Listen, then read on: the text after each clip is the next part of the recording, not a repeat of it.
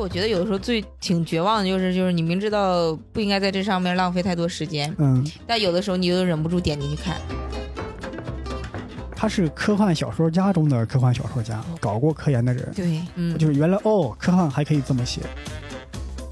以前我们老师经常说一句话，就是通才才是大才。你专注这个领域之外，你了解的越多，其实对你本领域其实会有帮助的。哎，大家好，欢迎大家收听这一期的围炉白话。哎，大家好，好久不见啊！我是英宁。我们两位主播呀，也是好久没有凑在一块儿了啊。哎呀，这期我们还是聊书。呃，我最近其实一直特别想把《红楼梦》重新再看一遍。哎，怎么突然想看《红楼梦》了？因为其实我对《红楼梦》的那个书好像就没有特别系统的、完整的看过一遍。嗯，小的时候是看那种儿童儿儿童的那种儿童版，儿童版，然后看的是那个八七版的那个电视剧。嗯，就你只知道大概的故事，但是你没有看到就是那个书原著的那种。然后我就想着，呃，最近看一下。现在那个刘姥姥还没进大观园呢，就 那且得等。那我就好奇想问，他儿童版的他应该有很多删节版，要不然像什么贾宝玉出世云雨情这样的，对 对，我感觉应该是，而且他有很多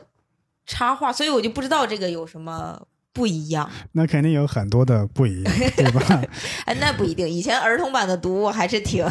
挺开放的，我感觉。那那再开放，它也没有原著开放啊。那倒是。对，《红楼梦》这个小说，我好像就高中时候读过一遍，大学时候又读了一遍。嗯，基本上再也没有看过，因为你像四大名著嘛，其他三个都带有一些这个。打斗啊，神仙斗法呀，这这有一些义气的色彩。对对，这它有这种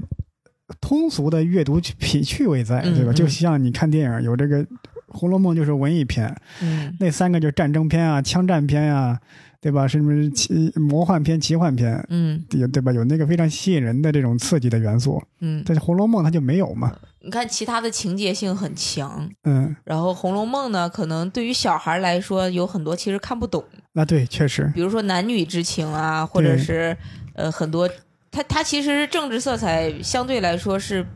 嗯稍微明显一点的，因为贾府嘛，然后后面因为就是家道中落了，然后怎么怎么，我感觉其他那几个就是。有点像咱们小时候看那种动画片。我小时候看《西游记》的时候，我一直就觉得它是动画。我当时特别不理解为什么它是四大名著。嗯。但是我前段时间一直在 B 站上追一个就是解读《西游记》的这个嗯嗯一个片子，然后他讲的，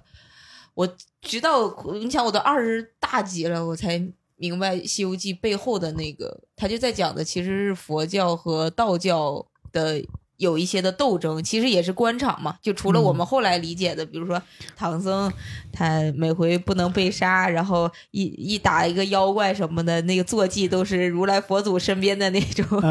坐骑，就是相当于你背后有人嘛，这些人你是动不了的。但是你这个历劫呢，你要历过去，然后他有一些可能政治色彩的东西。然后那次我才知道是后面还有一些佛教和道教一些的，相当于怎么说呢？嗯，背后的一些斗争影响到现实中小说的创作，对对对。但我有时候会觉得这个脱离了文学的文本的这个东西，对吧？就是你你总是从一个小说中看到政治斗争啊，也许确实有，但我觉得这个不属于文学文学研究的范畴了，对吧？我们有时候看小说，看人物，看情节，嗯，看分析这人物的心理。这可能还是属于文学的范畴，但你要是真拿完全拿政治斗争去套，我觉得，嗯，那个就可能这类似，甚至有一点类似于二度创作了。你是同人文，对，真的是类似于那种了。包括《红楼梦》，也有很多人说这是隐喻什么政治斗争啊，嗯，这些我我我其实很多，我刚开始看我也觉得很有意思，后来我就不太爱看这一类的了。为啥？就是他脱离了小说的，我感觉。啊，他只不过是拿小说的这个东西来说官场，来说权斗，就有点像我们小的时候，就是比如说那种做阅读理解，对。然后我记得那个小时候看莫泊桑，嗯，呃，那个杨脂球那篇小说，短篇小说的时候，然后就让你写那个主人公是一个什么样的人，什么什么什么这种这种。然后衬托了什么什么背景。因为我记得我们小时候写阅读理解，其实是有一定的模板的，嗯说这个故事的背景什么什么影射了什么什么，讽刺了什么什么，代表什么什么，最终体现了什么什么。对，就是你看，你要是写一个小说，作者也不可能完全脱离于那个时代。我们确实需要对当时的历史背景有一定的了解，嗯但是对历史背景的了解是为了让我们更好的去理解、去阅读这篇小说。嗯，现在是反着了。我嗯拿小说去 证明那个历史事件，去证明那个时代了。哎，那你说咱们有没有可能，谁的段子能也？哎其实咱们的段子都是来源于现在的生活嘛。嗯其实我们的嗯段子也有点是反映了这个就是我们现在生活的这种感觉。对我我觉得宋飞的段子，他就、啊就有点能反映一个时代的风貌那个感觉，啊，因为宋飞总他是都是观察式的，对他总是要说。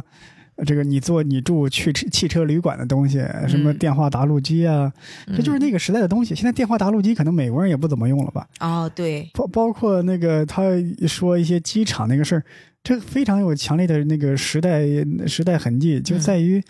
他是观察喜剧的话，就是那个人那个时代的人对于这些新发明、嗯，新的一些事物还没有完全吃透，没有完全理解。相当于一个小纪录片一样的感对觉。对我记得以前听石老板他会讲手机、讲微信，每个人有些人他只给你发一秒钟的语音，嗯嗯那可能假如在未来我们有更好的、更高级的通讯工具，他们一秒钟的语音这个事情在未来就消失了。是，他们在看以后再看石老板的段子，那可能就是另外一个反应，说哦，原来那个时候的人是这样通通讯的。嗯，就包括石老板有一次自己也说，说他有的段子就是不能再讲了，因为就是这个时代的发展已经那个显得那个段子已经过去了。对，他说他以原来有一个段子是讲那个在北京打车很难，嗯，就是你要招那个出租车，然后你要变化不同的手势，那个那个段子。但是后来现在滴滴大家都从软件上叫车了，是，你哪怕是你叫出租车，其实很小的概率是你会招手了。现在基本上叫出租车也都是从软件上叫嘛，对，就是你已经以前的那种招手打车的方式，已经感觉现在很少。包括我也有一个段子，效果嗯是越来越差，大概就是讲那个七彩池那个段子。啊我记得七彩池那个段子，我给大家复述一下啊，我这是简单真不讲了，是吧？就简单的复述一下，嗯大概情节意思就是说，有些导游会带我们去一些景点，那个景点明明很差，他他他他非得说特别好，嗯说七彩池是当年七仙女洗澡的地方，然后我到地方就跟这个导游一番掰扯，因为那个七彩池很很小的嘛，嗯又很破。我今天讲，我在想为什么效果差呢？嗯，我觉得有两个原因。嗯第一个原因呢，就是现在大家都是自由行，嗯跟团的人很少了。嗯导游这个职业呢也有，但是很多年轻人可能都是自己去去去去玩了，自己做攻略什么的。对吧？我去嗯九寨沟，我去西藏，甚至我出国，我一个人买张机票，买张高铁票我就去了，嗯我不会说再雇个导游之类的。可能还是老头老太太的参加老头团，他会去但是他不会来听你的演出，啊，对对对对。另外一个呢，我觉得跟现在这个 Me Too 运动、女权兴起有关。嗯我一说七个仙女洗澡，洗澡，女性洗澡，这个这句话，我可能我觉得可能会让观众感到不适或者难以接受。哦。哦，这个角度还是真没有想到，嗯因为可能我们我们比较熟悉，就是我了解你的为人，嗯，就是 是吧？但是如果真的是我刚才代入了一下，如果真的是一个陌生的人，什么他嗯不了解你的话，你可能会有一点紧张，可能是吧？会影响一些效果，可能。所所以这个这个段子在现在是效果是越来越差嗯啊、我估计有一天可能完全都没有效果都有可能。嗯，这就是时代变了，包括我记得以前他就是石老板啊，哎 他怎么这么多过时的段子？他以前有个段子是吐槽那个广告的，什么嗯奥妙全自动，不是是汰渍洗衣粉的神奇功功效什么的。啊你看现在很难有一个广告大家都看过的了。明白。对，以前的因为电视就那几个台嘛，嗯有一个广告像什么汰渍洗衣粉这样的广告，那是每个电视台都放，嗯，大家都熟悉。那现在很少有这样的广告了，对，对吧？就是感觉现在信息分流太严重了，啊，对对有的时候你感觉这个事儿哇，你就感觉哇天，这个事儿太大了。啊，对对，但是你跟比如说你跳出来这个事儿之后，或者跟一些以前的朋友聊，他们你发现他们完全不知道，那肯肯定的，对吧？然后我记得印象特别深的就是当时有一个热搜词条是柯南塌房，当时柯南什么？柯南就是当时就是那个柯柯南的那个动漫他，他怎么塌房？呃，就说好像是在最新的那个青山刚昌，就他们弄那个剧场版里面，还是、嗯还是最新一集，我有点记不清楚具体细节了。然后就说那个柯南好像亲了一下灰原哀，嗯然后怎么着啊？然后但是呃，这这这粉丝就不干了嘛，说你连一个动漫里的男人你都开始就是这种精神出轨，然后身体也出轨了什么？因为那段时间好像是爆出来很多就是关于男明星的一些新闻，嗯嗯啊、大家就说这个事儿，我就跟同朋友聊的时候，发现他们完全都没有不知道这件事情，我说没看过，嗯，或者是，但是当时那天那个热搜一直挂在那个网上，你就感觉好像有的时候对，感觉对你很很创伤很大的一件事，你就发现跳出一些圈儿之后，你就感觉嗯大家都不在意，不知道这件事情，呃因为有时候我觉得这个微博热搜啊，它也有它的问题，嗯，就在于它会把一些明星的一些鸡毛蒜皮一些事儿推到推到那个微博热搜排行榜挺靠前，嗯那么他的粉丝可能看得心里美滋滋的。嗯那我作为一个不关注这个明星的人，甚至完全不知道这个明星是谁的人，嗯我才看哦，谁谁谁穿了一件什么大红的衣服，谁谁谁没有回谁的微信，然后叭叭叭点到微博热搜上，我这是谁呀？这这 他这事儿成了多大的事儿了，对吧？嗯，就会觉得心里看着就很不舒服，会有点这感觉或者真的嗯看完就忘了。啊。对，对，然后有的时候感觉大家聊完了之后，感觉好像不是生活在同一片土地上的那种感觉一啊样，对就是信，息完全的分流。哎呀，所以就是以前新闻学说的好嘛，嗯新闻学说的人呢会优先于偏向那些灾难性的负面的新闻。嗯就是人天天性的焦点就不太愿意关注那些太幸福的事儿，哦因为热搜上的事儿很多就是太幸福的事儿，反而会让人不舒服。就是咱们以前很多明星常用的一句话：“浪费公共资源。”这微博热搜整体上就是浪费公共资源。嗯嗯，但我觉得有的时候最挺绝望的就是就是你明知道不应该在这上面浪费太多时间，嗯。但有的时候你又忍不住点进去看，是有个词条，你明明知道它可能就是营销号或者是公众号的一个标题党，但是你还是会点进去，然后那一刻你就是哎呀，就特别像有一种赌博赌输了之后那种说，啊我下次再也不赌了，但是我下次还是要赌，我每次这个我都是在跟自己较劲，嗯。我就努力忍着我不能点进去，嗯因为觉得我如果点进去啊，就像你说的我就输了，所以我有好长时间因为没点进去，反而觉得哎，那到底是啥呀？我到底是啥？更加更加深印象了，对，甚至于我有时候在写咱们围炉白话的标题的时候啊，嗯我也有意识照着那个标题党那个方向去写，啊是。只不过是写的没那么成功。突然感觉传媒，其实你看以前的新闻，就报纸那个时候，其实新闻的标题也是，虽然说一句话概括吧，但是它也会写的让人家想看一下，看往往下看。哎呀，咱们前面聊这么多，嗯，发现跟今天聊的书啊一点关系都没有。对，刚开始我以为你要聊《红楼梦》啊，没有没有，我我我哪敢聊《红楼梦》啊？聊，其实我敢造次的是吧？然后呃，这就我就多说两句啊。说到《红楼梦》啊，嗯就是以前某平台，他也曾经播过一个什么国风的一个综艺节目吧。嗯刚开始它是偏向于文化类、历史类，把一些历史事件、历史名人，呃，主要是女性嘛，嗯呃，改编成现代的故事，在节目里演绎。刚开始评价挺高的，大概九点几分。后来吧，有一期他们要做《红楼梦》，嗯这一下就不得了了，这个好像直接从九分降到六点几分。哦，为什么？很多他们编导啊，对《红楼梦》确实不太熟悉，嗯导致做的时候可能会出现很多跟原著严重脱节的地方啊，啊，或者做的不够认真，比较敷衍，那可能就被红红红学，红学的这个粉丝啊，红学的这个研究者啊挑出来毛病了，嗯啪啪啪给你给你哦，恶评，甚至就转回来把你以前的那些东西又给再审视一遍。反正我是一个编剧朋友在那儿，他说其实我们刚开始这个工作我也是拒绝的，因为我确实对《红楼梦》不熟悉，你让我嗯硬做，我也只能是三天两天临时抱佛脚，啊，搜点资料就上去写了。那问题是你这个小说呀，在很多古典文学的地位非常高是吧？心理，读者的眼中，对吧？那是非常高的，对吧？嗯，你这是一下就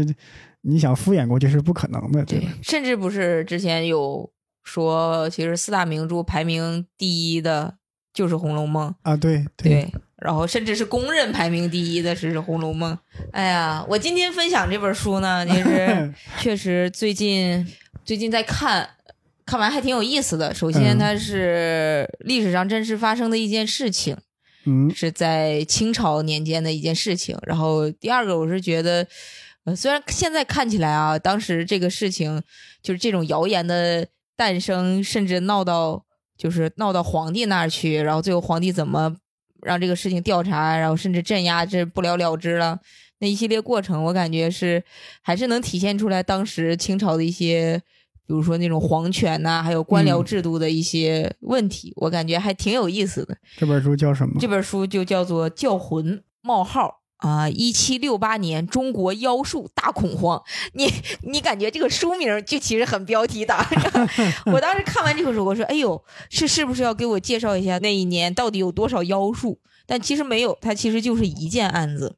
嗯发生在乾隆年间，一七六八年嘛。然后这这个书的作者，我还特意去查了一下，我以为是一个中国人写的。嗯我看完之后，我查了一下，因为他这个名字叫孔飞利，嗯，全是汉字，但是他但是他其实是一个出生在伦敦，然后毕业于哈佛的这么一个学者。嗯然后他当时是一九八四年那一年，就是因为受到就是中美学术交流委员会的资助，嗯然后就来北京那个第一历史档案馆从事研究工作。第一历史档案馆就是以前不是还出了一个就是纪录片儿，就是他们经常在电视台播的那个什么嗯档案馆的那个。然后也讲了一些历史上那些故事，然后他当时来这个档案馆工作，就接触了，哎，就看到了一一个案子，嗯。这个案子就是乾隆一七六八年那一年发生的，叫教魂案。嗯。他刚开始就想写一写，本来想通过这个案子写一写，就是当时清清政府内部是，呃，通讯体系是怎么影响政策的实行的。他本来就想写这么一个点，结果他越研究呢，越发现，哎，这个事儿啊，就是研究下去就觉得还有一些历史问题，还挺值得深究和探讨。嗯，他就觉得，呃，写完这个，就研究完这个案子，他也感觉就是稍微能明白一点，就是清朝的专制权力是怎么凌驾于法律之上，嗯然后呃采取一些措施，但又不受到法律的一些制裁，嗯然后还有一些官僚机制是怎么通过操控，就是通讯信息，也就是可能呃类比到今天就是媒体，嗯媒体这些平台怎么样去控制，就是官僚控制老百姓和怎么样去钳制统治者，嗯就是皇权，还有那些。就比如说皇帝那些最高统治者又是怎么摆脱这种控制，就是三方互相控制的这么一个过程。他就说这些问题其实，在所有的社会中，就是在欧美啊，就是整个全全球当中，可能都会一直存在。然后他就觉得，呃，研究完这个，看能不能，呃，也对他们的社会有一些引发和思考。呃，教魂案讲了个什么故事呢？其实我看完之后就感觉就挺傻的。但是在嗯。当时那个社会，我觉得我也是那种普通老百姓的一份子嘛，我肯定也会非常的害怕。嗯。他讲的就是发生在浙江的一件事情，最开始发生在浙江省有一个县叫德清县，嗯。德清县呢，有一天呢，他就是那个相当于他要修修桥，嗯。修那个呃修修那个桥，然后桥呢，他不要打那个桩子嘛，嗯。有一个石匠，他叫吴东明。他呢就把这个项目相当于拿下来了，承包了，对，承包了，带领一些呃其他的石匠，他的副手去干这个项目。突然有一天呢，有一个叫沈世良的，他们就是这个吴东明干活是在呃德清县，但是他的老家是在浙江的钱塘县。嗯，然后他就当时干着干着活吧，就是他们那些人就没粮食吃了，嗯他就想的是回家借一些粮，回他自己的老家钱塘县借一些粮。然后钱塘县呢有他的一个也不算是老朋友吧，就是那同乡嘛，有一个人叫沈世明。嗯沈世沈世明不是他叫沈世良啊，他俩这个名字我总搞。沈世良，沈世良这个人呢，就是被家里人欺负，就是他爸爸去世了，然后他跟他那个同父异母的，就是两个弟弟一起生活。然后那两个弟弟呢，每天就不给他吃饱饭，然后每天打他什么什么的，就家产也不给他分。然后他就一直怀恨在心。然后这个沈世沈世良呢，他就偷偷的看到了那个吴东明回去，就偷偷的问他说：“你知道那个叫魂儿吗？我听说有一种方法叫叫魂儿，就是这个叫魂儿什么意思？就是你比如说你想害某个人，你就把他的身上的衣服啊，或者是头发，或者是他的名字，你只要他知道他的就是名字，你就给他写在一张纸上，然后 对，然后让这个石匠，就实际上不是要那个在河里放那个木头桩子吗？嗯，木头桩子就是他们要拿那个石头往上敲，就让那个木头桩子就深深的插到那个河底。这个叫魂的方法呢，就是把那个他想害的那个人的名字。写下来，写在一张那个纸上，然后就放在那个木头上，让那些石匠去敲这些木头，就相当于给用石用锤击的力量给这个符注入一些力量，然后这样的话，那个就是他想害的那个人就会神志不清，再严重一点就会死去。大概这就是叫魂的办法。嗯，呃，吴东明呢，他就觉得。嗯，你这样是害人不好，他就把这个沈世沈世良给告到衙府上去了。啊，那个当地一判就就知道，就打了二十大板，就是给那个沈世良打了二十大板，就相当于人家知道你就是就是就是就是封建迷信，相当于嗯呃，过去封建迷信也说更封建迷信的是封建迷信嘛，然后就说 他说你这个肯定不行，你这个呢妖言惑众，说什么根本就没有这种方法，然后就给那个人打了二十大板就回去了。正常来说这件事情就结束了嘛。但是呢，就是慢慢的谣言就开始起来了，嗯，然后他这个时候是三月底，四月六号的时候，就有一个人叫季兆美，他呢就是咋回事呢？他本来是去帮朋友、帮邻居去办那个丧事儿，就去帮忙了，然后就喝了两杯酒回家了，然后他的爸爸呢就看到他又跟酒蒙子似的，就觉得他又搁外面。肯定是吃喝嫖赌了，就把他打一顿打，打到他受不了了，他就跑，跑到了杭州，就当时浙江的首府嘛，跑到了杭州，然后就流落到一个寺庙的面前，他就想讨碗水喝，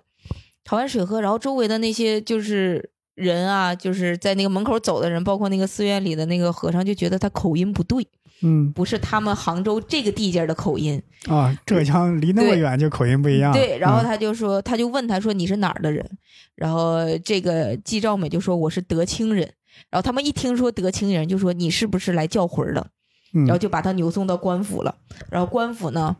就相当于把他屈打成招。在去官府之前是，就他们为了拿到一些证据嘛，就是那个保证。就相当于那个保长，就现在的乡长嘛。嗯，清朝不是也流行保甲制嘛？对。然后保证就问他，就说你你看，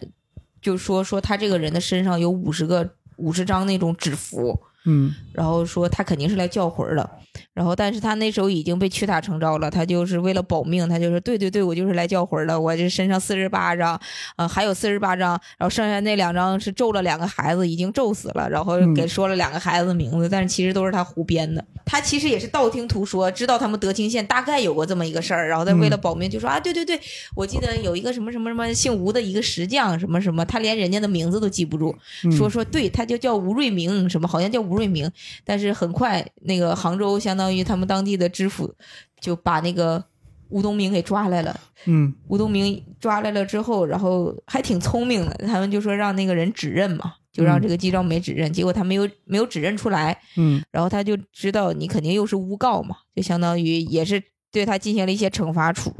就是惩罚，然后就说你是不是那个都是自己胡编的，然后季就这个季兆美说对，就是我是为了保命，就是胡编的。本来这个事儿啊，就就已经又到此结束了，就后来呢，这个妖术恐慌就开始在。就是百姓当中慢慢的一传十十传百，慢慢的扩散了。因为官府说这个没事儿已经没有用了，就是老百姓就觉得这个事儿肯定是真的。除了这个事儿之外呢，就是还有一个就是就是吴石匠他有一个副手，有一个姓穆的，就是当时你就会感觉到各各类各样的妖魔鬼怪的人都都窜出来了。他这个副手呢，就是。差一点就被坑害了。说有一个有一个采药人姓穆，叫穆方舟，然后他就找了这个吴石匠的副手叫郭石匠，就说那个我这有一包药粉，你只要把这包药粉啊，就是那个放在那个桥桩底下打入河里，嗯啊，然后他就忽悠他们，诱使他人这么做。然后后来就是他就想让这么做，然后他就把那个郭石匠抓进去，就说你看他们果然在叫魂儿，这一波人就是来叫魂儿的。结果后来幸亏那个人没相信他，没没相信他之后。告密者也相当于受了一些处罚，就是所有的想要把这个事儿，都不是说想把它炒大，就是诬告的这些人都受到了处罚。官府就觉得没什么，然后但是就是后来这个技术的这个学者就说说，但是对于妖术的恐惧，想要从民众的记忆里驱除出去，就是是一件非常难的事情。因为后来啊，发生了一件什么事儿呢？就是四月八号的时候，在浙江的萧山有四个和尚正在化缘，然后我后来也查了一下，为什么就是说这个是整个这个事情啊，不是乞丐出来说话，就是和尚出来说话，说因为那个时候乾隆乾隆那个时代不是。盛世嘛，他相当于他爷爷康熙，其实也一直在打仗。然后到康熙末年的时候，其实国库已经非常的亏空了嘛。然后把这个地位传给雍正，雍正相当于用十三年将他的国库翻了四百倍，就是一百两，后来翻成到四四千两，四千万两嘛，就是那个国库的那个库存。但是那个时候就相当于呃，对老百姓的损伤也比较大。然后到乾隆这个时候呢，相当于大家吃好喝好了。但是，呃，有很多人还是吃不起，吃不起饭，就是因为搜纸民瓜民膏，嗯，太厉害，太狠了。然后，而且他说人口相当于，呃，从最初的一两千万的人口，当时在乾隆的时期翻了很很多倍，变成了三亿人口。他说三亿人口就相当于没有那么多工作给你做，对，然后引起了特别大的失业潮。对，这个 我记得，我记得原来看一本书上写，为什么民国时期那么多人闹革命呢？嗯，因为清朝末年开始逐步解禁嘛，嗯，办了很多的这个算是近代化的学堂，嗯，学矿业啊，嗯，学这个现代医学呀，学这个轮船、铁路啊。问题是在当时中国处于一个转型期，还没有转型成功。嗯，你想这些人学煤矿、学铁路、学造船，他没有那么多造船厂、铁路局让他去，没有现成的工作让他去给他安排，那怎么办？那那没办法，没工作，你生存不下去，那就闹革命呗，是这样。对，然后然后乾隆这个时候也是有很多人就失业嘛，因为人口急剧的暴增。嗯，呃，失业他们就干干嘛呢？只能去当乞丐。哦，乞丐，然后乞丐的这个那个时候起来的，对，然后乞丐那个时候就业率一上来呢，他们内部呢又要开始就是择优了，就是要分等级。内部比如说你好一点的，你可以就是去去当和尚，然后再往上，比如说分级，有的可以去当道士什么什么的。嗯，但你这就是相当于在乞丐内部混好了，你可以有这些就业的前景方向。后来就在萧山县有四个。有四个和尚正在化缘，他们就是化缘化到了萧山。其中有两个和尚，一个叫巨成，一个叫静心。嗯，他们俩呢遇到了两个小男孩就是在那个街上走着，就遇到两个小男孩一个十一岁，一个十二岁，就是在一个住宅前面玩耍。就是一个男孩呢，就看到巨成带的那个古铜化圆钵上面，嗯，刻着名字，就大声的把它给读出来了。然后巨成一听，哎，你这个孩子这么小，哎，然后他又觉得呢，就说，哎，你原来识字儿啊？他说，你再学几年呀，你肯定能谋个一官半职。然后他就接着问了一句，他说，哎，那你叫什么名字呀？就这句话就坏。然后他他的意思就是说，本来是想取悦一下孩子，就说，哎，你叫什么名字呀？等你以后当官了，你可不要忘记我呀。就是想让大人听了开心，给他们一点化缘的。钱或者是吃的什么的，嗯，结果就因为他问了你叫什么名字，他们发现哎周围没有大人，就往前走。过了一会儿，一对怒气冲冲的夫妇就出来了，说：“你问我们家孩子名字什么意思？你是不是来叫魂的？”就是当时就是人心恐慌到已经这种程度了，然后后来就把他们把他们扭送到官府了，扭送到官府，然后旁边那个村民呢，一听说他们可能是叫魂来的。就非常的害怕，就说一定要把这和尚烧死，要不然淹死他们也行，就有点像以前那个中世纪的那个女巫的那种感觉。猎巫。对，然后就是在萧山县呢，有个叫蔡瑞的捕役，他当时就得到了上司的指令，就是对于那些来就是来自外边城市的，不是我们本地人呢，就是那些僧人什么的，有这种叫魂之嫌的，你你就可以把他拘捕。为什么这个事情到后来闹得这么大呢？因为叫魂有一个。方式我不说有，就是这个书里说有叫名字就可以写名字的或者衣服的，还有一个就是你剪了他的头发的。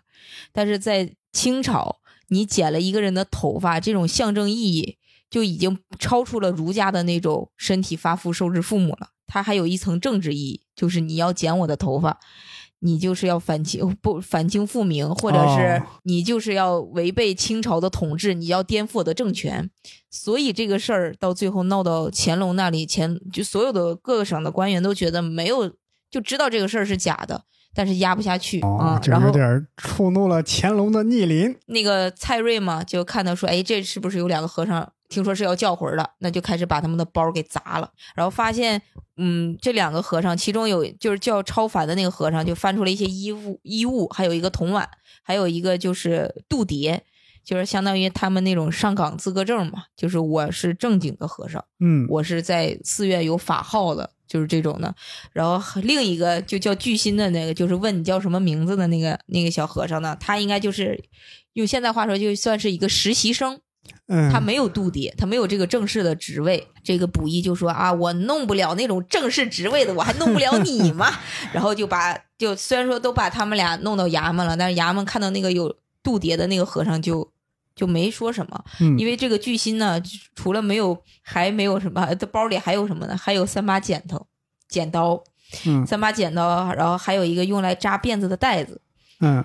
然后他们就觉得，哎，你这有剪刀，你还说你不是叫魂儿的，你就是来剪人头发的，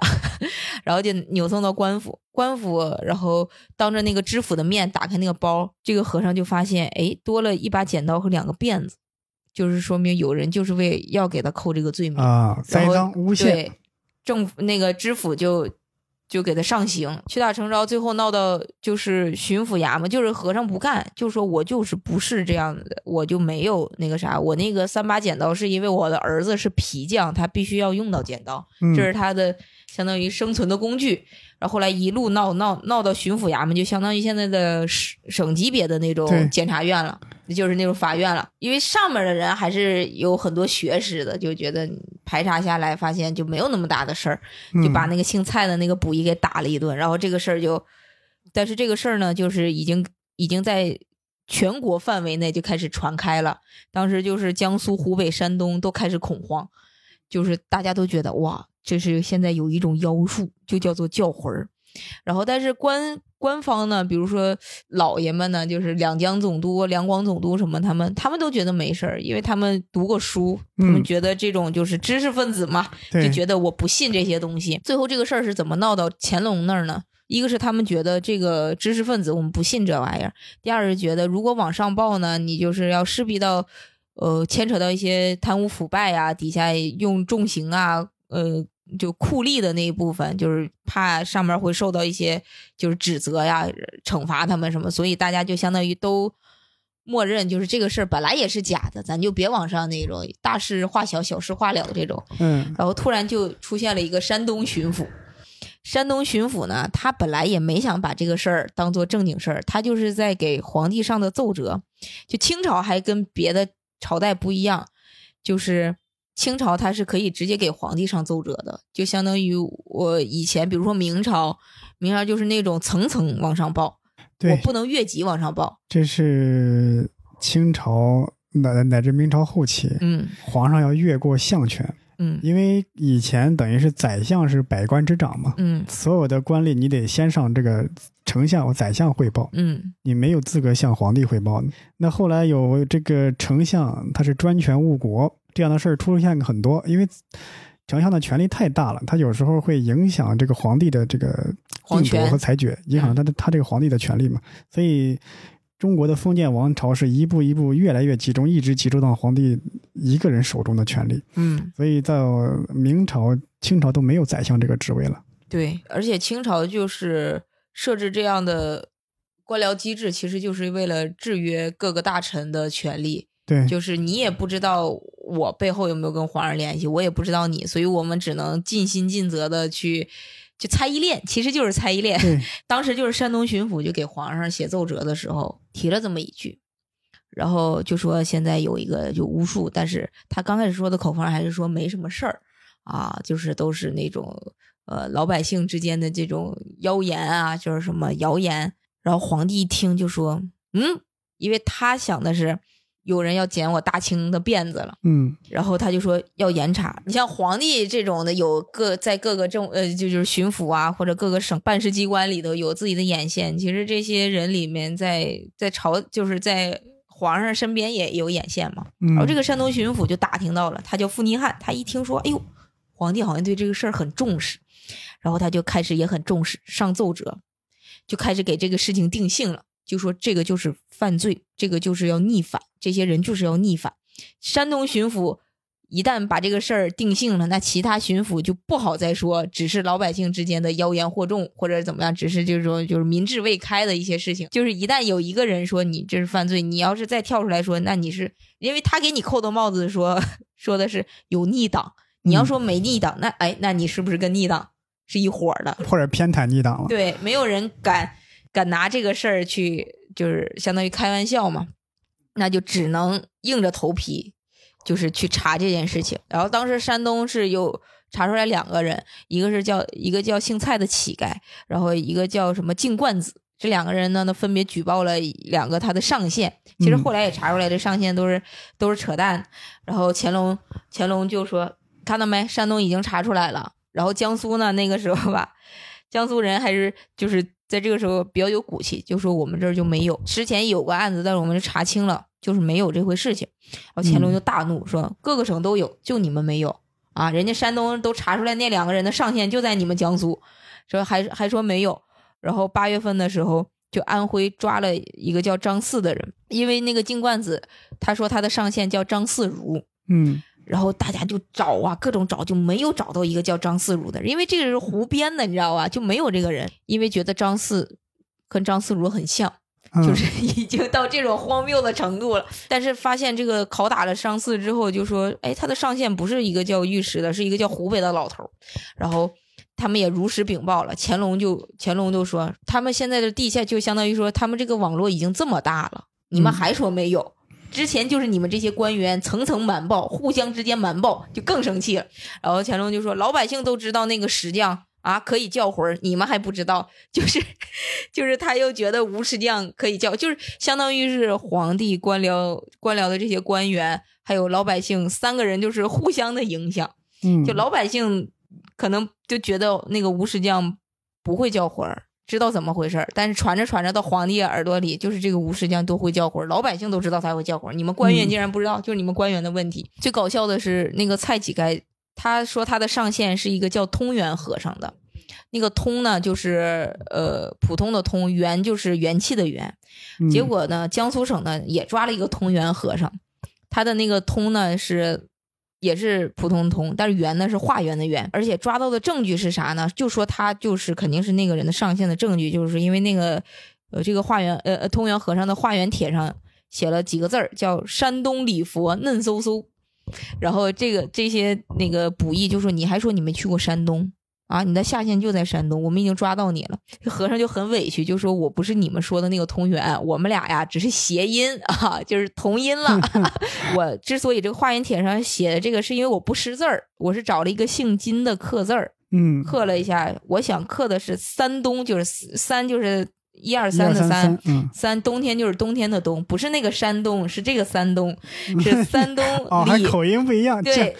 对，他说山东礼佛，我想说冷飕飕，嗯，不是嫩飕飕。然后，然后只是他发音发错了，对他说咱们都是南方人，你们也懂，就北就跟北方人的口音不一样，就是大概用现在的话说，可能就是了呢不分，因为 冷冷和嫩嘛。然后山哦东和山东就是有点平翘舌，也不是很分。然后那个当官听他，哎，有点道理啊。然后就开始找这个姓金的这个刻字，问他有没有这个事儿。然后发现，就是他们整个这个地儿就没有姓金的这么这么一个人。然后就说，你看我们就没有找到姓金的，你说实话。完了，这个人就说说，哦，那个是我自己刻的。然后就是因为他前后口供不一致嘛，就觉得他肯定也是，就是他的上线，就把他押送到进京了。这个时候呢，官府还没有采取一些什么措施，但是老百姓呢，用了民间的智慧，想取了一些想出了一些对于教魂儿这些反反制措施，想出了一些什么口头禅、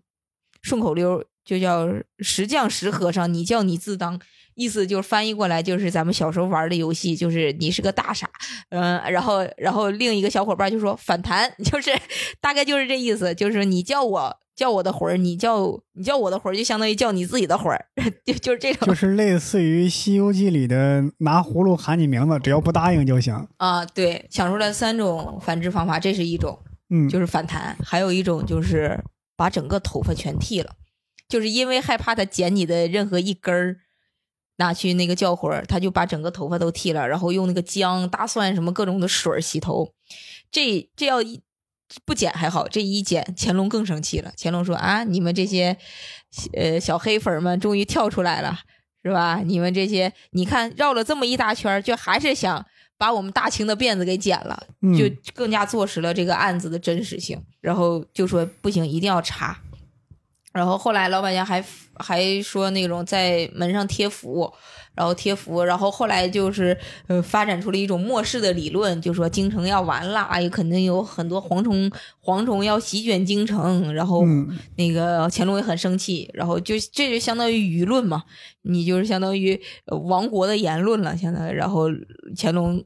就批示说，这个这种舆论就让他冷处理，你不要再给他。就相当于用别的事情来替代它，制造新的舆论来掩盖这种舆论。嗯，发现乾隆新闻传播学他已经是 还挺懂。后来乾隆就很生气，就说你们一定要全国给我找哪个省没有给我找出来这种教魂的党，你们就是你们省，相当于你们当官的办事不力。就本来这个事儿就是假的嘛，就是空的。河南就是当时是唯一一个没有清剿妖党的一个省。嗯，然后一听说乾隆这么一说，马上发现了十七个案例，然后交上去了。陕西那边就很会，陕西说我们这边设立了专案组，放心，领导，只要你一声令下，我们就是跟着你走的。虽然现在我们现在找到了三个受害人，但是呢，呃，经详查，他们并不是叫魂。叫魂的受害人，他们一个小孩呢，是因为上课迟上课迟到，怕被责罚，说自己被叫魂了。第二个有还有两个兵油子，一个是因为嗯就是赌债拿不出钱了，另一个是因为上班迟到，然后都是因为这种借口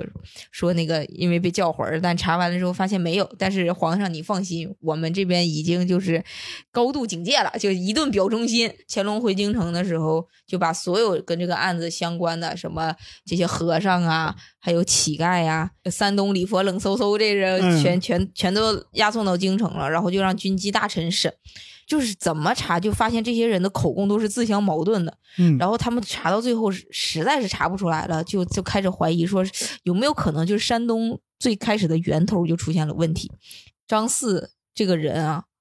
他是怎么被扣上这个帽子呢？就是因为他也是去乞讨，然后隔壁两个人呢就讨到了一个馒头，他只讨到了半个馒头，相当于给他们馒头这些人就有点呛呛起来了。嗯，就说为什么只给我半个馒头什么什么的，然后呃生活比较好的那些人就说你这个人给你馒头你还这么多事儿，就把他的包啥就全给扒了，就是恰好他的包里有一些关于辫子的东西，就说你嗯这个人就是叫魂儿的，就这么给他扣上了一个帽子，因为给他们吃的这些人也不知道，就是也知道他不是，但是就是扣这个帽子最好使，当时只要扣上这个帽子你就被抓走。嗯，就跟皇上说了这个事情。大学士说这个案子可能就是没有，就是虚无的，就是嗯屈打成招的这些人、就没那么严重。然后到十月份的时候，乾隆就给所有的省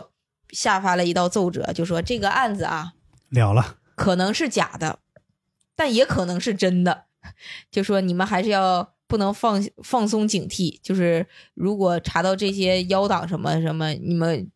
就可以平步青云，我就是我给你升官儿什么的。然后等到十月二十六号到十月二十八号那天，他就取消了调查。就是乾隆其实后期也知道这个案子是假的了，嗯是假，但是他们不会。这个书里讲，就是他们不可能承认自己的错误，就是为了自己的权威和尊严，相当于了了嘛。了了结束之后，就是山东的那个巡抚傅尼汉，他也觉得自己舔皇上舔的有点过头了，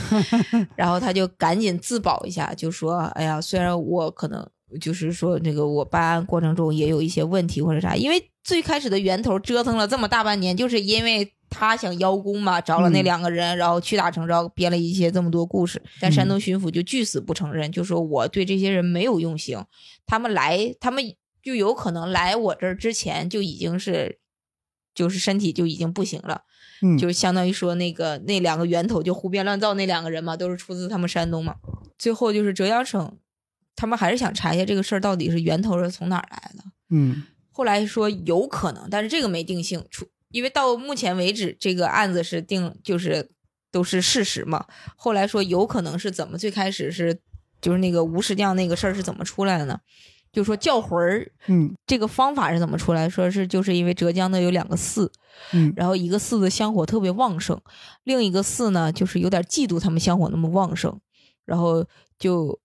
就传出了一种谣言，每个人给了五百文，就是给那些乞丐、叫花子什么的五百文，让你们去散散播这个谣言，就说那个寺啊，为了香火旺盛一些，就在河底下就是。就是埋了一只大公鸡还是什么什么，完了要就是用叫魂儿这种方法，让你们每个人就是身体会受到一些影响。说嗯同样是呃，你们想祈求神明什么的，你们就来我们这儿，我们这儿寺也很好，就是小众一点会更好，什么什么。最早的网络谣言，这对，最早的谣言可能是这么起来的，但是嗯就问吴东明有没有可能是这么一回事，吴东明也说有可能，但是没有实锤，相当于大概嗯这个事儿就慢慢过去了。后来有一些学者就是分析这个事儿，就说其实这个事儿啊，除了乾隆之外，嗯就是整个事件没有胜利者。然后，但是乾隆呢，通过这个事儿巩固了清王朝的统治。嗯然后，但是社会最底层的那些游方僧人呐、失业男女啊、乞丐呀、包括一些被免职的官员，成为了就是整个教魂事件的牺牲品和危机的担当者。他还通过这个案子解读了一些就是清清政府的一些就是官僚机制的就是权力的运行嘛。嗯他说，底层的官吏如果想升职呢，那必须要挖空心思取悦自己的上级，然后在上级面前卑躬屈膝、讨好谄媚、极力吹捧，然后这种皇权专制和官僚政治必然会导导致下级官吏对上面的要求不敢有半点违背和质疑，然后因为任何质疑都会导致升迁无望，甚至官职不不保，只能服从和坚决执行。所以这样的话，遇到一些重大问题的时候，官员们根本不想、不愿意，甚至不想担责任，因为会影响自己的仕途。然后，所以他们只好把权力下放，就是让就过度的演绎行政指令，丢给基层去执行这些事情。嗯，因为这样一旦出事儿了，只能说是基层没执行好，他不会自己去担这个责任。然后，但是这样呢，就社会最基础的那些官吏们就获得了巨大的权利。然后，当这些基础官吏权力被突然放大之后，他们每他们的一句话、一个字条都可能决定了一个人一个人的命运，然后甚至生死。然后，这些基基本的基础的官吏尝到权力的味道之后，就会借助系统内的这种权力放大手中绝对的权力谋利。嗯嗯，就是当这种大量的事件堆积在基层官吏身上的时候，他们其实是根本没有办法应对的。到后来就会变成一刀切，然后简单粗暴甚至野蛮的开始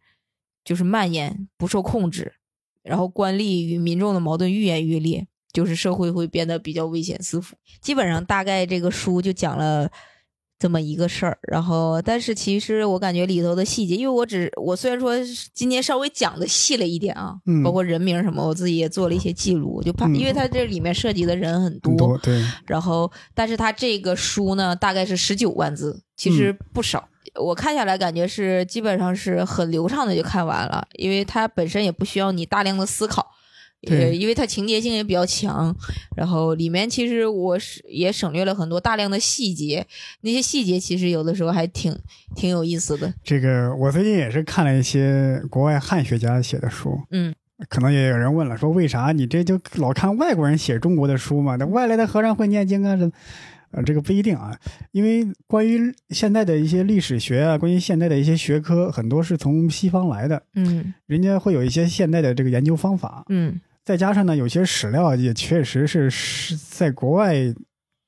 也比较多啊，再加上他也可以学汉语嘛，嗯他们会用更现代的一些研究方法来研究一些中国的一些历史素材什么的，嗯尤其是清朝这块儿，因为清朝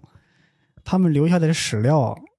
非常多，嗯，对吧？因因为近，对，有官修历史，有嗯学者自己写的笔记日记，嗯，甚至都有一些小的纪录片儿，就是那种录那个清末啊，对对对，有有在在街上走，那时候摄影技术已经发明了嘛，嗯有些传教士啊、西方的旅行家嗯，来这儿就会拍一些影像记录。你这在以前的朝代是不具备这个的，对，而且那个年代对于这种巫术的重视，嗯我也看过一些是在在太平天国时期的历史，也是一个汉学家写的。他就是写的说，在江浙一带，你看又是江浙，嗯。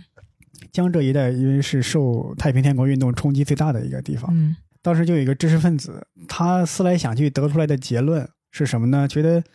之所以我们现在呃生灵涂炭啊，是因为你们平时行为不端，嗯。你们思想道德都有问题嗯。啊，你们平时偷懒不干活儿，所以呢，上天呢就惩罚我们，所以派太平天国来了。如果你们平时个个秉公守法、道德高尚，就不会有这样的问题了。嗯所以也是往这种这个往你个人品德方面去推。接下来是关于我来荐书的部分了啊。我这个推荐呢，我其实讲科科科推荐科幻小说，一个科幻小说作者，还是我上一次去喜番啊、录他们那个喜番电台。现在也不能叫喜欢电台了，因为现在“电台”这俩字儿不让不让在播客中用。哦是吗对啊，所以要不是大大风天电台改名叫大风天台了，哦哦是 这样啊对吧？我就上了一次天台的。啊，天台爱情，呃，有一个嗯观众他就推荐了什么格雷格伊根哦啊、一个科幻小说作家。哎，我当时我说我是第一次听这名字，我挺喜欢科幻的，但是嗯这么厉害的一个科幻小说家，我就没有听过。嗯后来发现没有听过也很正常啊，为什么？因为我孤陋寡闻啊。啥话都让你说了，因为这个格雷格伊根呢，他是一个当代的一个科幻小说作家，嗯跟这个特德·江呢，就算是并称啊。哦当是吗？对，当代科科幻文坛双璧啊。嗯就是他是出生于一九六一年，就是一个当代作家。呃，他呢是以硬科幻文风著称。嗯所谓硬科幻呢，就是里边大量的技术描写，啊就是基于最纯粹的技术衍生出来的一种科幻小说的流派嗯啊。的很多科幻小说硬派这一这一部分的代表的读者呢，尤其是瞧不起那些软科幻啊。哦，所谓的软科幻呢，有些人戏称为叫文科生科幻。哎呀，这还有这个文理之争呢，到这啊，儿，对对，就是你学了几个名词之后啊，你写的那些科幻小说呢，往往是技术描写比较少，嗯，或者说在技术上呢，它站不住脚，就纯粹是天马行空的想象那比如说大刘，他就属于硬科幻是吧？啊。对，哦然后那像《星球大战》那样的，可能就属于软科幻。啊，很多人都吐槽，那都已经是那么发达的科技了，能穿越了，能哎各方面哦，一下子能几光年的速度了，那还居然还拿着光剑在那砍来砍去，傻不傻？还是肉搏？对对嗯，对，包括很多，包括我本人，我就那个很多人推荐那个《银河英雄传说》，我也嗯。看不下去，嗯。因为那在那个《银河英雄传说》里边是太空舰队对战嘛，嗯。经常出现所谓的 C 型阵、U 型阵，很多人都吐槽，因为太空战它是立体的呀，嗯。对吧？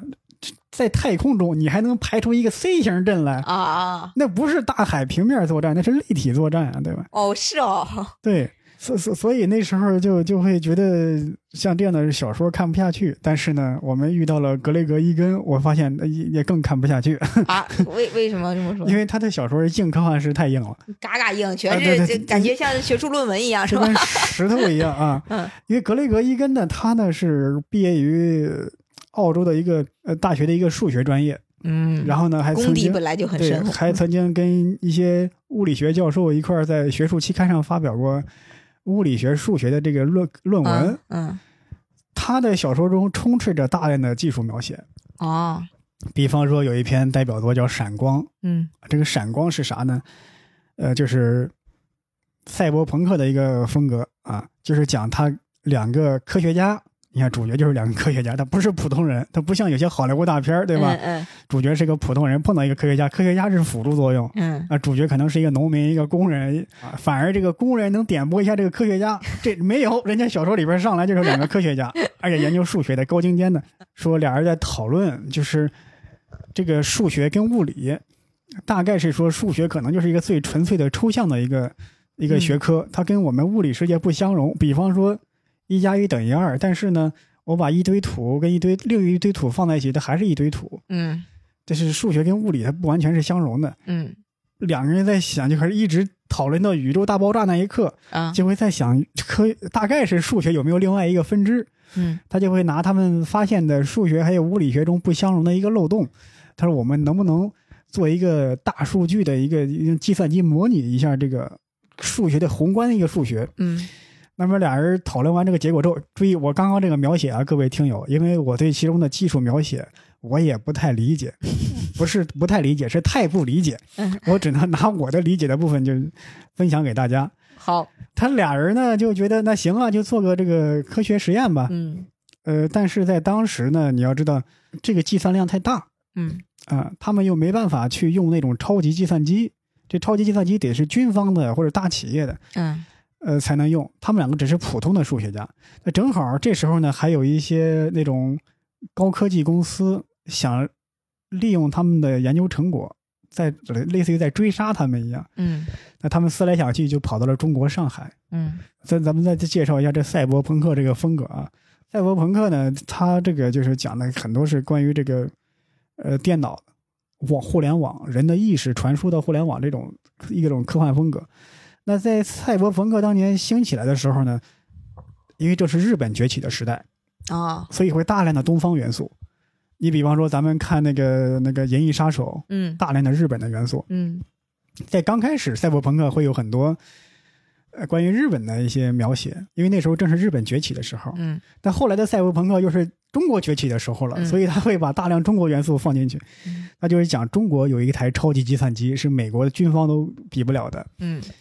还有就是在他描写那个时代，很多的互联网兴起之后呢，计算机的计算模式开始呈现了去中心化，嗯就是利用全世界电脑的闲置的这个计算资源。但是这个东西他又不想让太多人知道，他们就是想利用一台单一的个体的超级计算机。他说正好中国的体制适合研发这样的超级计算机，然后他就在中国哎用这个超级计算机来演示这个整体的宏观数学。那么在演示的过程中，他发现有一个和一个外在的力量在阻止他们。大概意思是发现什么呢？是说有另外一个生命生命体，他们呢是发展出了另外一种的数学，哦就像一堆沙子跟一堆沙子放在一起，他们可能生成了两堆沙子，是那种的嗯另外一个模式的数学。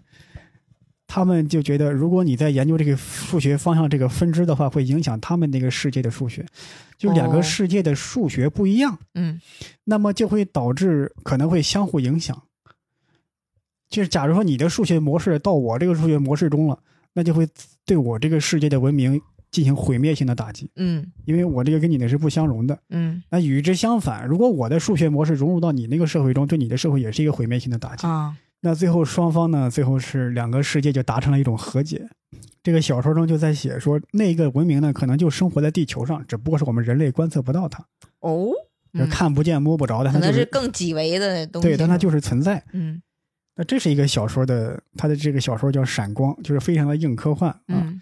这还不是它最硬科幻的硬科幻。我刚刚说的就是故事模式，我大概能明白它是什么意思，嗯，但是关于那些技术的层面，我是真是探讨的时候你不明白这我不明白。但是一另外，他也补充了我对另外一个小说的理解，嗯。就是在《三体》的第三部的结尾，嗯。云天明跟谁？跟谁描描述说他曾经见识过宇宙中各个文明之间的战争，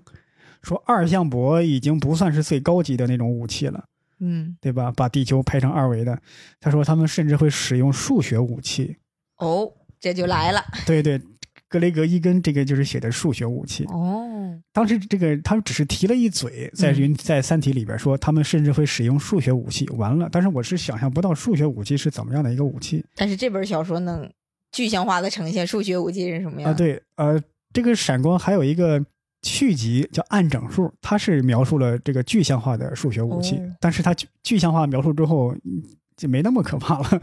哦，也是人可怕之所以都是未知的恐惧，对按整数就会讲的，在续集中呢，是欧洲有一个科学家，他又发现了这种数学模式，他想做一下实验，因为上一部那两个科学家呢，知道这个数学模式可能会带来一些灾难之后呢，就把它给类似于封存了，嗯俩人没有对任何人公布这个事情。但是在欧洲有一个独立的数学家，他自己发现了这一种，而且他的做的那个数学算法会更高级一点，能够直接实现对另外一个文明的数学打击。但是，他是纯粹出于这个科研的这个爱好和兴趣，而不是说真的想毁灭一个文明。嗯那么这就引起了另外一个文明的戒心，我要进行对你的一个反击。嗯，那么反击的模式就是，第一呢会造成股市震荡。哦。啊，另外呢就是飞机失事、火车站这些你的计算会有错误嘛，因为它的数学模式影响到你的数学计算了。飞机失事，几百架飞机撞毁坠毁了，火车相撞了，包括可能一些医院的医医生医疗这方面，你现在想想，这好像也不是什么特别大的问题。我觉得这种还挺恐怖的，就跟你的生活息息相关。有的时候你会觉得呃，我后来想了想，当然他这个小说里写的这只是一个危机出现，啊，就是危机一出现，当时世界上已经死了这个几千人、几万人了，还没有形成一个真正大规模的灾难，嗯啊然后就又是双方达成了一个和解，嗯，开始制止了这样的一个一个一个灾难的灾难的开始。这就是哦，我说我还没有从这个角度去理解过科幻，嗯填补了一部分空白。对，就是他是科幻小说家中的科幻小说家，哦，我我我刚才一直在想，他最早是怎么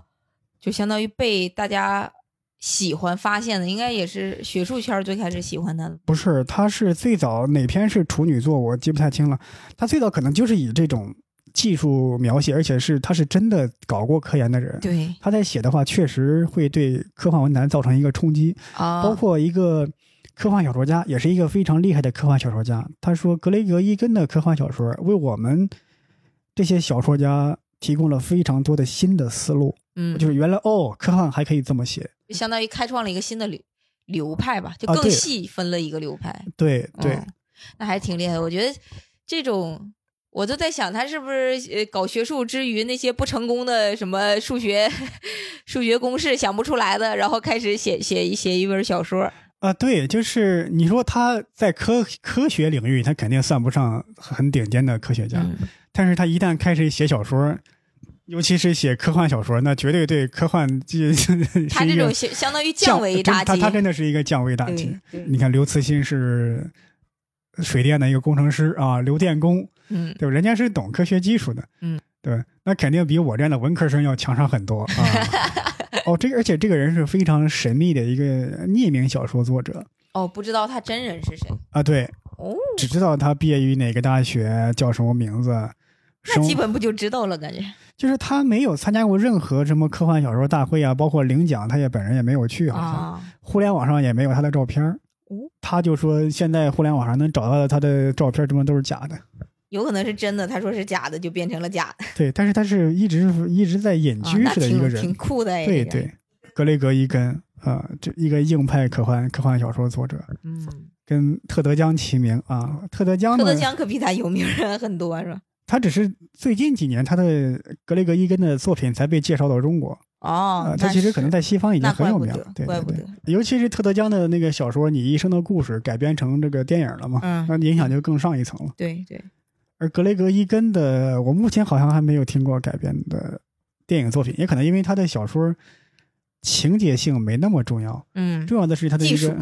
呃，不完全是技术，就是他会给人一个新的科幻思路嘛。嗯，而这种科幻思路，你电影来真正的传达的话，又需要一阵时间。对嗯你把怎么把它影像化？你你真让拍两个科学家在那儿叨逼叨，在那儿聊自己的想法，是，对吧？你让人听得云里雾里的嗯。他的有三本小说，小说集、短篇小说集翻译成中文，现在在出版啊，《祈祷之海》《快乐的理由》，还有那个那个《三进数世界》，嗯都是短篇啊。当然，他的短篇很多都是中篇了，中但是呢，嗯他的这个每一篇风格呀，这个设定都不太一样。有些就对我就感觉有些电影是窃取了他的想法似的。我不知道有没有给他版权啊？比方说前几年有一个电影叫《Free Guy》，中文名叫《失控玩家》吧，嗯。大概是说那个一游戏里的人物开始有了自己的意识，嗯。那么他最早就写过这样的小说，他们就是在写游戏里的主人公有了自己的意识，而且游戏的主人公他们也有自己的科学家，嗯。他们发现了自己是游戏里的人，他们就想而且那个游戏服务器要关闭了，他们要嗯逃离这个服务器。嗯嗯他们可能他们的想法就是研究出生物人，然后把自己的意识植入到生物体里边去。哎，我记得黑镜好像也拍过一集是关于这嗯种，呃，但是他用的好像是那个星际迷航的元素，就发嗯现好像你得带那个游戏，然后进入那个游戏里啊，但是还不太一样。那个还是现实中的人进入游戏，而不是游戏中的嗯人。还有那个《爱死机》嗯，里边有一集，大概是说，呃，一对夫妇或者一个男女朋友，他们买了一个冰箱，发现这个冰箱里的微生物发展出了一个独立的文明，对，最后是核爆把自己毁灭了。然后又从头开始了对。那格雷格伊根就以前就写过一个小说，大概是说一个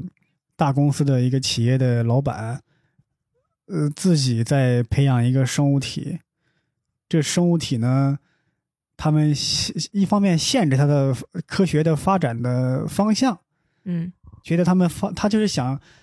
假如我要独立设计一个文明的话，我只给他点一个科技树的一个点，只往他往我把它往这个方向去发展，会是怎样的？那么发现他们越来越偏之后呢，他就以自己是上帝的这个身份，进入到这个文生命生命的一个生命体里边，向他们给他们做一些启示。那后来这个生命体发现，哦，原来是有上帝这个角色存在的，嗯他们的发展又不一样了，甚至最后完全瞒着上帝，开始发展出比人类还要高科技的文明，然后开始实行对人类的反制。就是可能他的提出的设想会更更超前一点。嗯，要是当科幻作家，我都有的时候我就在想得怎么写，感觉他们已经各个角度也都快写过了。但是我今天听完，我感觉还是还是挺有新意的。他，这个东西呢，就是一个时代有一个时代的作品的特征。嗯你最早的科幻就是凡尔纳那样的嘛，嗯凡尔纳还有那个玛丽雪莱那样的。玛丽雪莱写的《弗兰肯斯坦》，嗯，就是人造出了一个科学怪人。科学怪人。嗯那儒勒·凡尔纳就写《海底两万里》，那不潜水艇嘛？就儒勒·凡尔纳的科幻已经落后于咱们时代了。到黄金时代的科幻往往就是宇宙探索，嗯因为那个时代，呃，是那个第一呢，核弹发明出来了，还有包括也登月航空航天技术，嗯包括登月也出现了。那时候人类的自自信心是爆棚的，嗯包括那个时候大家已经提出了可可控核聚变的这个概念。嗯那时候很多人都在想，可控核聚变大概五十年之内就可以攻克了，就意味着取之不尽、用之不竭的一个能源。那一旦掌握了这个技术，宇宙探索也不再是梦。所以，在我记得在当时看科幻小说，就那个年代的科幻小说，嗯像那个阿西莫夫，他就在讲呃银河帝国已经是几万年之后的人类历史了，但是他们的动力还是核能。你现在想想，我们的科幻可能已经不是核能这种这种动力来动力来源了。所以那时候的科幻反而是移动动辄穿越几十光年，嗯从银河系这一头到那一头，一下回到几万年前之前，几万年之后，随便的穿越时间和空间，反而觉得这不是问题。嗯后来的科幻小说已经不这么写了，后来就有蒸汽朋克写十九世纪的维多利亚的风格。那个时候，如果用蒸汽为彻底的核心的动力的话，能够实现什么样的技术？嗯要么是赛博朋克、电子网络这样的，嗯嗯嗯已经不再写那种啪一下飞到几十亿光年之外、这几万年之前这。嗯，后来又有那种以语言学为基础的科幻，呃，像那个我记得泽拉兹尼也是一个非常厉害的科幻小说家，他就有一个非常著名的短篇叫《趁生命气息逗留》，嗯，大概是说后来未来人类灭亡了。人类灭亡了，只留下两台机器人。这两台机器呢，就是互相不相容。嗯这两台机器就谁也不服谁。那那后来他们俩就等于利用自己的特征造出来一个另外一个机器人。但后来这个机器人变得越来越像人了，因为他的思考模式啊，对对对这个宇宙万物的考察，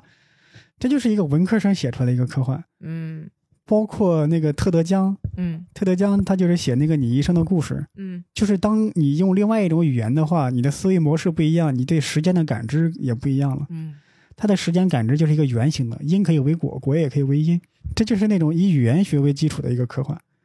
还有社会心理学的那种科幻，就是有很多方向可以写。还有数学方向的科幻，对，这这个是最硬的科幻的科幻。搞得我都想看我，但是我感觉我肯定看不懂，因为我感觉很难。这种如果是这么这么技术流的话，它的科幻就是，如果你读下来的话，大致意思你肯定是能明白的。对这跟做阅读理解似的嗯，但是你要，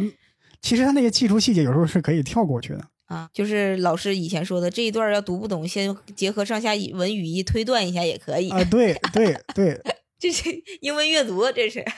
科幻其实有很多分支嘛，很多的学科都可以拿来作为一个科幻作品。其实阿西莫夫那个《基地》那个三部曲，嗯他就讲的心理史学嘛。心理史学按照他的说法，就是我们大多数公众的心理放在一起的话，我们是可以预测出它的发展方向的，嗯从而从而预测历史，乃至在关键节点上做一些推动，可以改变历史。哦，你今天来看，不就是大数据嘛？嗯，对吧？我们能够用大数据掌握每个公众的想法，然后从而推断出这个历史的走向。嗯，就是以前我们老师经常说一句话，就是通才才是大才。就是有的时候在你专注这个领域之外，你了解的越多，其实对本对你本领域其实会有帮助的。因为我我们虽然说就是也是搞地质的嘛，但是我们到后来就老师也会主动说你们要了解一些计算机的知识，嗯因为那些比如说那些软件那些知识可能会对你就是地质数据的处理上就会有一个质的飞跃，你可能就会成为这个领域的大家什么的，还有要看一些什么其他的领域的学科的东西。对，包括我记得我有些做设计的朋友，他们有时候就会讲谁谁手绘功底好，谁谁这个 PS 玩的好，谁谁谁手绘很差，就完全靠这个 Photoshop 就可以做的设计做出非常好的设计来。嗯。就是看你有些，包括这个格雷格伊根，嗯。他本人是做数学的，嗯。他其实不是专职的物理学的，但是他可能也是在跟很多的物理学的聊天。物理学家合作嘛，嗯。会有很多物理学方面的知识和见解，然后写出这个技术性的文章。包括特德·江也是，特德·江是学计算机的，哦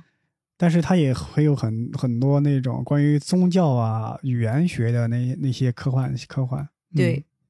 我记得他有一篇科幻，我觉得就非常有意思，就是有点相当于把科幻跟奇幻结合在一起了。他就是讲在有一个架空的一个世界里，他们那儿的科学运行方式是什么？说每个物体都有一个真名，唯一的一个真名，就是你把这个真名写出来之后呢，就可以驾驭这个物体。我们要的就是怎么找出这个真名，对吧？听着有点像那种呃中世纪巫师的那种，啊，就是就是那个你不要知道鬼的真名，你叫的鬼的真名，他就没有办法伤害你，啊，对，是吧？这就是类似于那个，比方说呃这有一个汽车，我如果知道这个汽车的真名，我把它写下来贴在这个汽车上，这个汽车就可以走了。嗯我我接下来它就停住，这就是把那个宗教啊，甚至巫术里的那些想法和设定搬在这个科幻小说里，哦，那这个还挺有意思呢，交叉学科了，这属于。这真的是属于交叉学科。所以我觉得科幻这个还有很大的这个写作空间啊。嗯，这个我也希望有一天啊，我也能写出自己的科幻作品来啊。如果我们这行干不下去了，我其实最近真的一直在想这个问题啊。我专门问我一些写小说的朋友，我说嗯这个这个在哪个平台发呀？嗯嗯这个最近收入怎么样啊？我说我我们这行啊，我我觉得我要留个后手啊，嗯，有个预备，我就是一边写作一边这个表演。等哪天写作小有成就了呀，我可能就退出这行了。啊，好啊，那我们这期围炉白话呃，推荐了两本儿，也不止两本儿了吧？我感觉波波好像推荐了很多了，已经聊聊科幻。科幻格雷格一根三部曲，嗯，我聊聊妖术啊，对教魂，哎，著名汉学家孔飞利的作品。好，感谢大家收听这一期的围楼白话，我们下期再见，拜拜。拜拜。